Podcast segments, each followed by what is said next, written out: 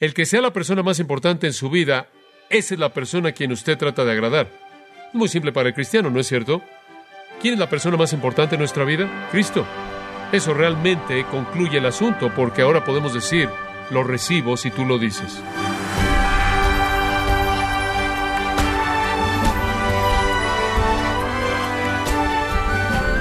Queremos darle la bienvenida a este su programa Gracias a vosotros con el pastor John MacArthur.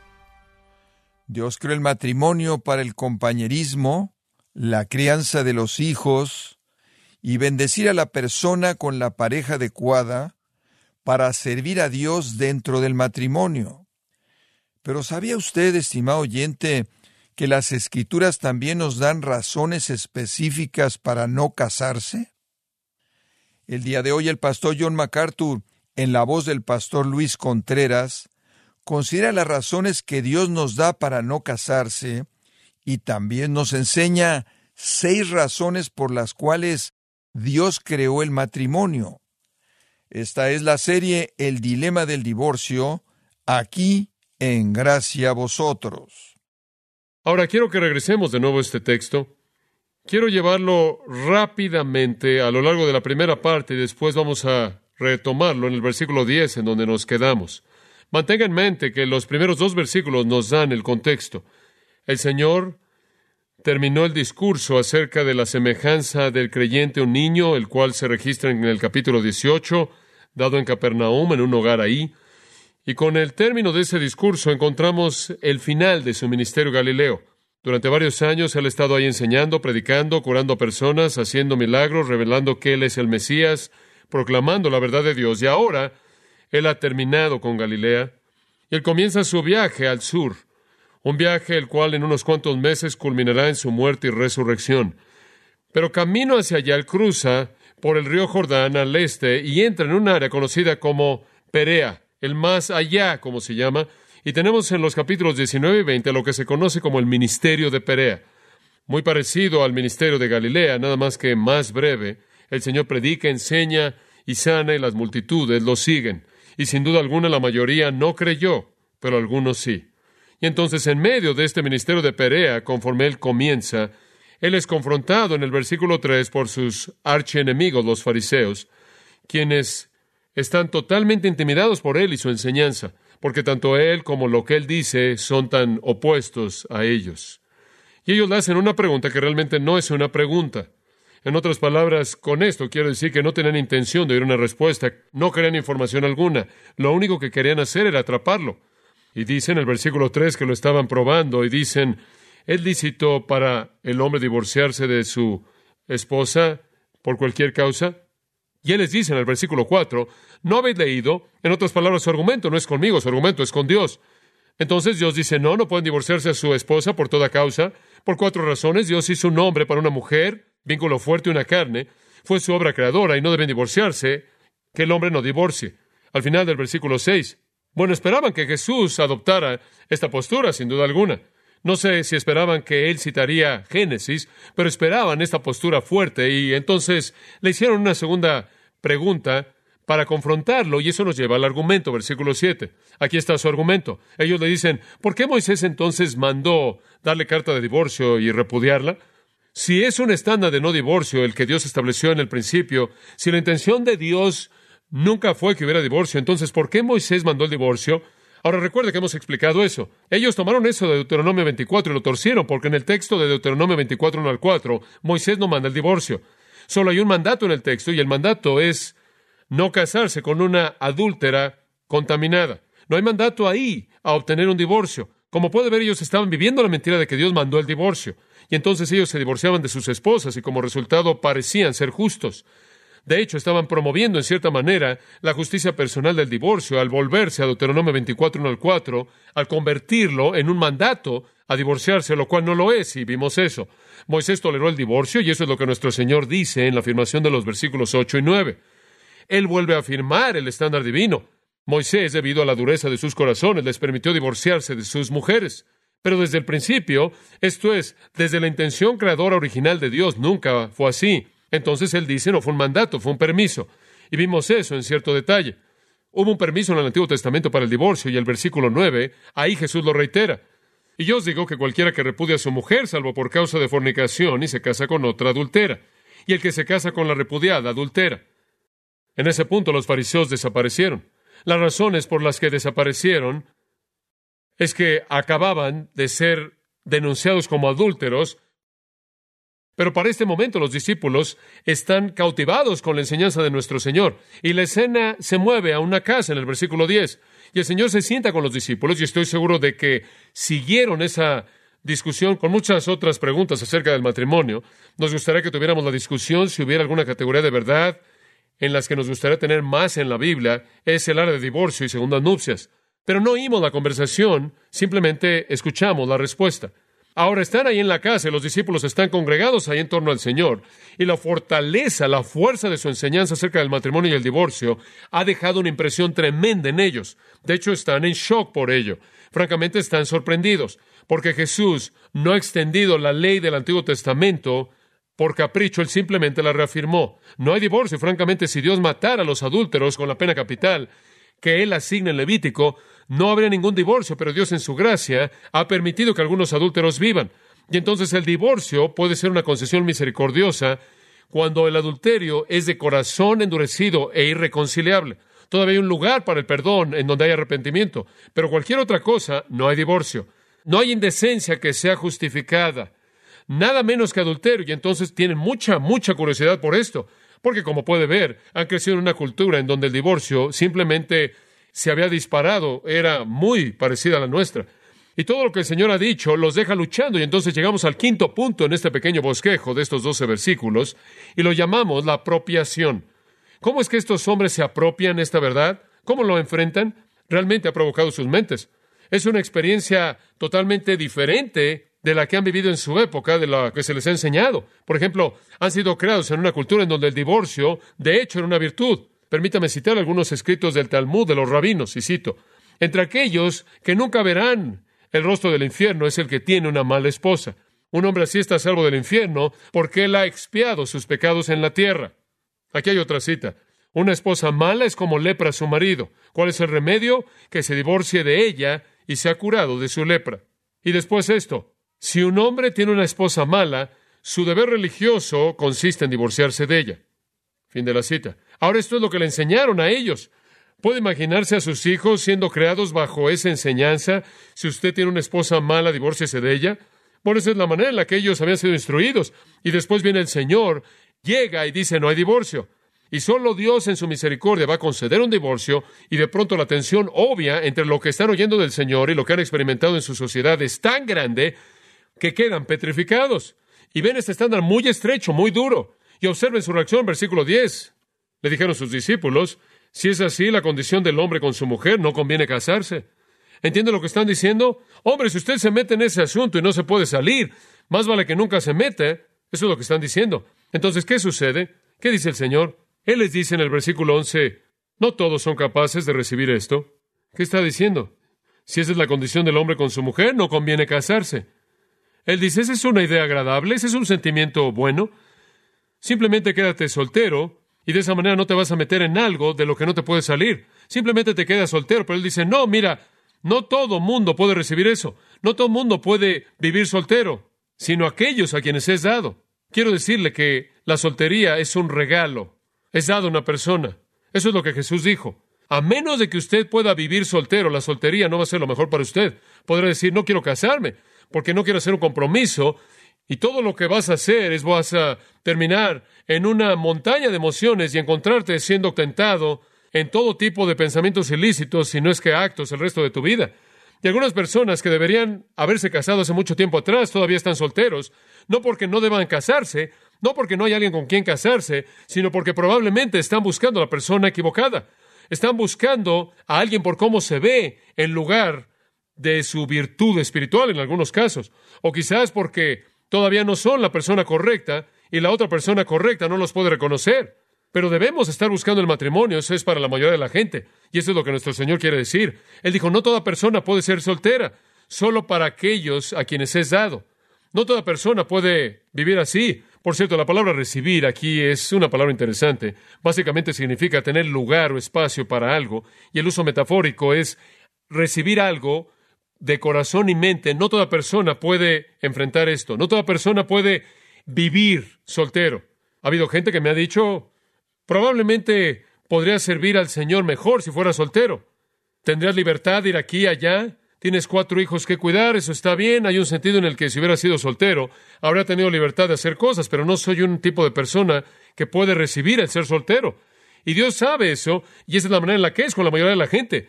Dios nos ha hecho para el matrimonio y para la persona que tiene para nosotros. El versículo 2, en cierta manera, delinea quiénes son los que tienen la capacidad de ser solteros o quienes lo han recibido. Hay algunos eunucos. Eunuco se refiere a alguien que no está involucrado en actividad sexual con el sexo opuesto. Y algunos nacieron así desde el vientre de su madre. Y entonces diríamos que eso es congénito.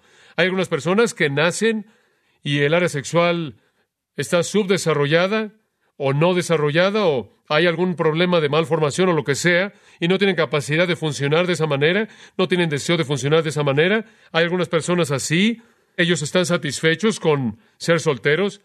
Y después hay algunos eunucos que fueron hechos eunucos por los hombres. Eso está hablando de castración.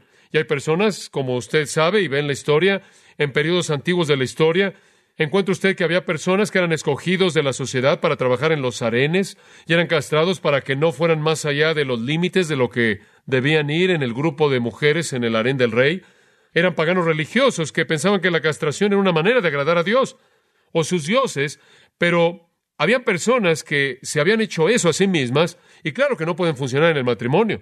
Y después, en tercer lugar, dice, hay eunucos que se han hecho a sí mismos eunucos, y esto no es por alguna cirugía física, esto es por dedicación y compromiso. Se han hecho eunucos a sí mismos por causa del reino de los cielos. En otras palabras, hay algunas personas que son solteras por causa de Dios. Ahora, me parece muy interesante que usted solo tiene esas tres categorías. Están aquellos que no se pueden casar, involucrarse en una unión física normal. Están aquellos que no pueden por el hecho de que enfrentaron algún accidente o alguna deformidad, o lo que les pasó en la vida por manos de los hombres o en manos de los hombres, manos de otros, fuera de una causa hereditaria, y después están aquellos, en tercer lugar, que son solteros por causa del reino de los cielos. Y notará que no hay nadie ahí que es soltero simplemente porque le molestó hacer un compromiso del que no se podía salir, porque eso no resuelve nada, eso no resuelve nada. Eso simplemente lo deja usted en un estado de soltería en donde usted enfrenta problemas peores que tratar de enfrentar sus deseos. Pero observe el último grupo. Son solteros por causa del reino de los cielos. Pablo habló de esos en 1 Corintios, en donde habla de aquellos que han recibido el don de soltería, el cual es para la gloria de Dios y el servicio de Cristo. Ahora, permítanme decirle esto a ustedes, solteros. Si ustedes tienen soltería de Dios y lo tienen, y ustedes no perciben la necesidad de casarse y sienten que el Espíritu de Dios los está guiando al servicio a Cristo como personas solteras. Eso es bueno, eso es muy bueno.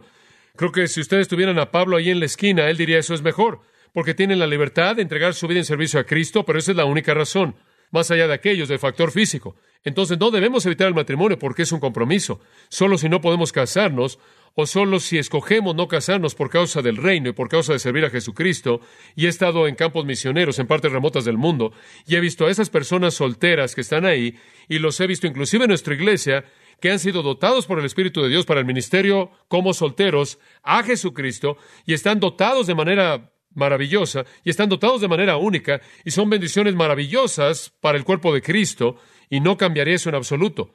Pero si tú eres una persona soltera tratando de vencer esos deseos por el matrimonio, entonces quizás tu soltería no es un don de Dios, no es un regalo de Dios, y deberías moverte hacia el matrimonio, deberías abrir tu corazón a alguien con una fe igualmente preciosa que la tuya y valores en común. Ahora vean el final del versículo 12. Y el Señor dice esto, el que sea capaz de recibir esto, que lo reciba. ¿Recibir qué? Bueno, recibir toda esta enseñanza. ¿Acerca de qué? ¿Acerca de la soltería? Sí, acerca del matrimonio, sí, todo.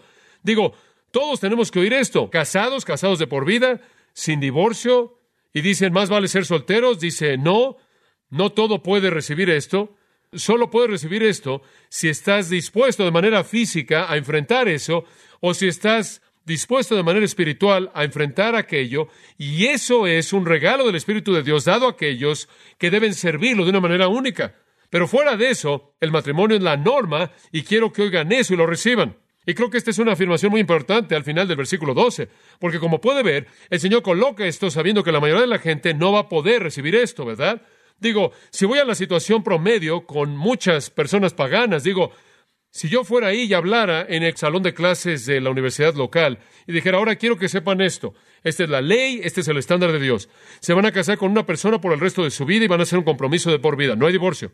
Además, si son solteros, se van a quedar solteros por causa del reino de Dios y no deben estar jugando por todos lados. ¿Qué también sería recibido? Ellos dirán, ¿quién es este torpe? ¿De dónde salió? Como puede ver, no todos pueden recibir esto. Les conté de hace unos años atrás cuando fui invitado a Castle Northridge, esta universidad, por un rabino Kramer, para estar en una clase de filosofía. Me pidió que hablara de ética sexual cristiana. Y ahí fui. Ahora, yo sabía que nadie iba a estar interesado en esto, yo lo sabía.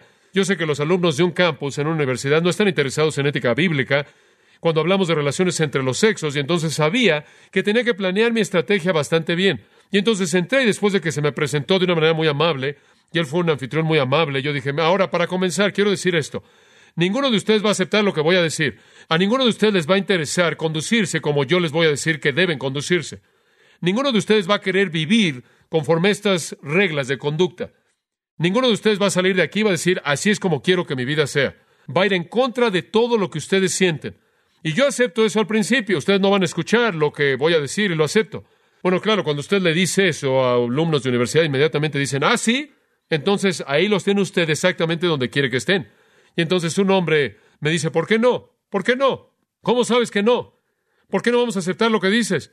Y yo dije, debido a una realidad básica, la Biblia no tiene autoridad en tu vida, porque no amas al Señor Jesucristo, y debido a que no amas al Señor Jesucristo, la Biblia no tiene autoridad en tu vida, y entonces lo que dice no tiene significado para ti a menos de que conocieras y amaras al Señor Jesucristo, no puedes aceptar lo que digo.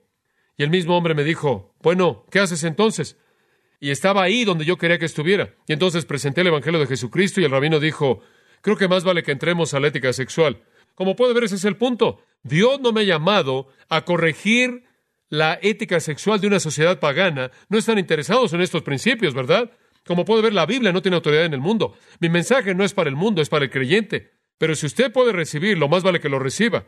En otras palabras, si usted tiene la vida de Dios en su alma y se halla a sí mismo amando al Señor Jesucristo y puede colocarse bajo la autoridad de la palabra de Dios, entonces más vale que reciba esta enseñanza. Y la enseñanza es, usted está casado de por vida, o si usted es soltero para la gloria de Dios, o por alguna otra razón física, no solo para que pueda estar haciendo lo que quiera y no hacer compromisos. Además, usted no quiere engañarse a sí mismo, sí.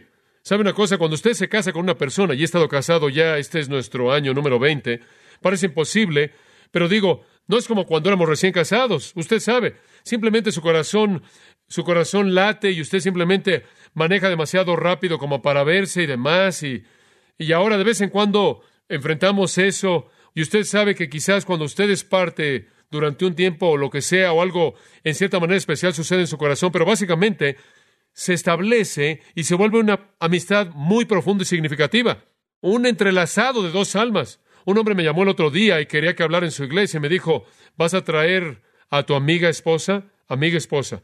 Yo pensé, es una manera interesante de hablar de tu esposa. Y fui y me dio este nuevo libro que él acaba de escribir y estaba dedicado a su amiga esposa. Y así es, amiga esposa. Una amistad que no conoce límites, ni inhibiciones, ni fronteras. El tipo de amistad más puro. Esa es la expresión del tipo de amor más profundo, más rico, que se preocupa y comparte todo. Y si usted no conoce eso en la vida, se ha perdido de eso, y las emociones baratas que usted busca en ciertas relaciones nunca van a llegar a ese nivel, nunca. Y entonces, como cristianos de toda la gente en el mundo, deberíamos estar oyendo esto y recibiéndolo para que cuando usted entra al matrimonio, entienda que usted va a estar ahí de por vida y más vale que se esté casando por algo que va más allá que tan solo sus sentimientos. Ahora esa es una palabra fuerte, versículos 1 al 12. Pero dice usted, hombre, tengo muchas preguntas, John, tengo muchas preguntas. ¿Qué tal si estoy divorciado, si estoy casado, si he sido divorciado, si soy viudo? O sabes una cosa, no son respondidas en este texto, pero en el Nuevo Testamento hay un comentario de la enseñanza de Jesús, que está en 1 Corintios capítulo 7. No vaya ahí ahora. Vamos a ir al comentario de Pablo acerca de las leyes de Jesús del matrimonio y el divorcio.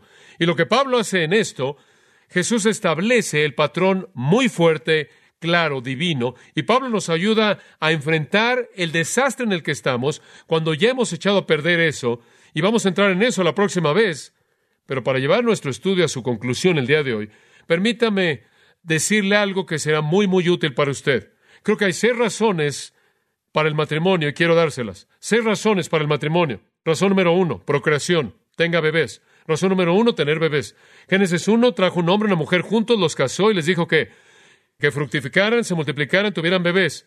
Como flechas. Bienaventurado el varón cuya aljaba está lleno de ellos. Los hijos son herencia del Señor. Entonces, ahí está el matrimonio para tener hijos, procreación. Y le voy a decir una cosa, y simplemente me entristeció cuando estaba en esa entrevista con CBS y me dijeron que el 35% de todas las parejas que están en una edad de tener hijos están esterilizados de manera permanente.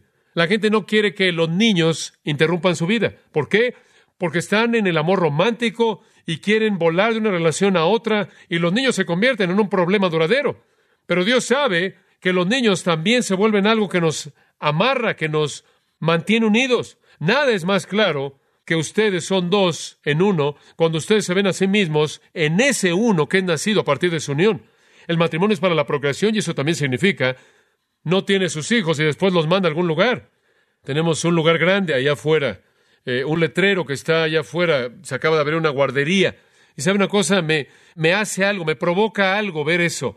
Avienta a sus hijos ahí en ese lugar, los vamos a cuidar todo el día mientras que usted hace lo que quiere. El matrimonio es para procreación. En segundo lugar, es para placer. Es para placer. Hebreos 13:4. Honrosos en todos el matrimonio y el hecho sin mancilla. El hecho es sin mancilla. No puede hacer nada en ese lugar que sea con mancilla, que contamina. Gran liberación. 1 Corintios 7 dice, su cuerpo no es suyo y el cuerpo de ella no es de ella. Se pertenecen el uno al otro. Y el Antiguo Testamento habla de la satisfacción de la relación física, del placer. El matrimonio es para placer. Es para placer. Dios sabe eso. En tercer lugar, es para pureza. Es para pureza. En 1 Corintios 7.2 la Biblia dice que por la fornicación cada uno tenga su propia esposa. Es para pureza.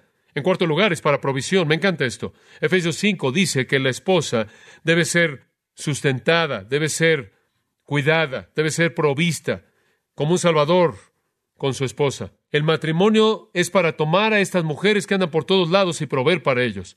Una a la vez, claro. Pero ahí está. Eso es lo que la Biblia enseña. El matrimonio es una provisión de seguridad, es una provisión de cuidado, de sustento. Proveyendo, dice, si un hombre no provee para los suyos, es peor que un incrédulo. El matrimonio es una provisión para el cuidado del vaso más frágil, para que ella quede satisfecha al crear a los hijos y en el compañerismo del matrimonio. Entonces el matrimonio es para procreación, placer, pureza y provisión. Cinco es para compañerismo, es para compañerismo. Cuando Dios hizo a Eva, Él dijo que Él le hizo a Adán qué? Una ayuda, una ayuda. Alguien que viniera a su lado para ayudarle, para que no haga las cosas solo. Las hacen juntos. Allá hay fortaleza en esa comunión. ¿No es cierto? Y le confieso que mi esposa es fuerte en donde yo soy débil, y yo tiendo a ser fuerte en donde ella es débil, y así es como debe ser. Ella me dice lo que se me necesita decir, y si no fuera así, ella no será mi fortaleza, mi debilidad. Ella tiene maneras maravillosas de recordarme de mis debilidades. De hecho, puedo oír su discurso antes de que ella lo dé. Yo sé, discurso número ocho, no lo tienes que dar, pero hay un compañerismo real ahí un compañerismo real. Digo, yo voy aquí, trabajo aquí y estudio y hago las cosas que necesito hacer. Y ella está en la casa proveyendo todo lo que se necesita, todo lo que los niños necesitan, todo lo que necesito para ser liberado para hacer lo que hago. Es una comunión verdadera. Y yo proveo todos los recursos que ella necesita para que ella haga lo que Dios le ha ordenado que haga, y eso es compañerismo, comunión. Y después, finalmente, el matrimonio es un retrato. Es un retrato. ¿Y es un retrato de qué? es un retrato de Cristo y de su qué? Su iglesia. Efesios 5. Es una demostración vívida frente al mundo de que Dios ama y tiene esta relación interminable continua con la novia, con la esposa que él ama. Y por quien él vive y muere, y me atrevo a decir que es la metáfora entera del matrimonio y es un símbolo de Cristo y su iglesia, ya ha perdido su impacto porque la iglesia está tan llena de divorcio y llena de matrimonios que están desmoronándose. Es triste porque la metáfora del matrimonio es una manera tan maravillosa de ilustrar la relación de Dios con su iglesia. Y creo que realmente hemos echado a perder esa metáfora. Dios ordenó el matrimonio para procreación, placer, pureza, provisión, compañerismo y como un retrato de su relación con su iglesia. Dios ordenó que el matrimonio sea de por vida, debe estar lleno de amor y debe ser bendecido y debe estar lleno de satisfacción y debe ser la gracia de la vida y no hay razón por la que deba salirse de a él. Y esa no es razón alguna por la que se quede afuera de Él, sino que es razón por la que se meta en Él. Pero cuando usted entre, asegúrese que se meta por la razón correcta, con la persona correcta, porque rápidamente va a olvidar cómo se ve y ni siquiera va a poder distinguir sus rasgos físicos, pero va a conocer cómo es el uno y el otro en términos de valores y virtud. Eso nos lleva hasta el final. Y sea soltero si Dios lo ha hecho de esa manera, o si es de esa manera por un don que Dios le ha dado para servir al reino. Y si usted puede recibir esto, recíbalo. Y usted solo lo puede recibir si Cristo está en control de su vida. El que sea la persona más importante en su vida, esa es la persona a quien usted trata de agradar. Muy simple para el cristiano, ¿no es cierto? ¿Quién es la persona más importante en nuestra vida? Cristo. Eso realmente concluye el asunto, porque ahora podemos decir, lo recibo si tú lo dices. Es la orden de Dios.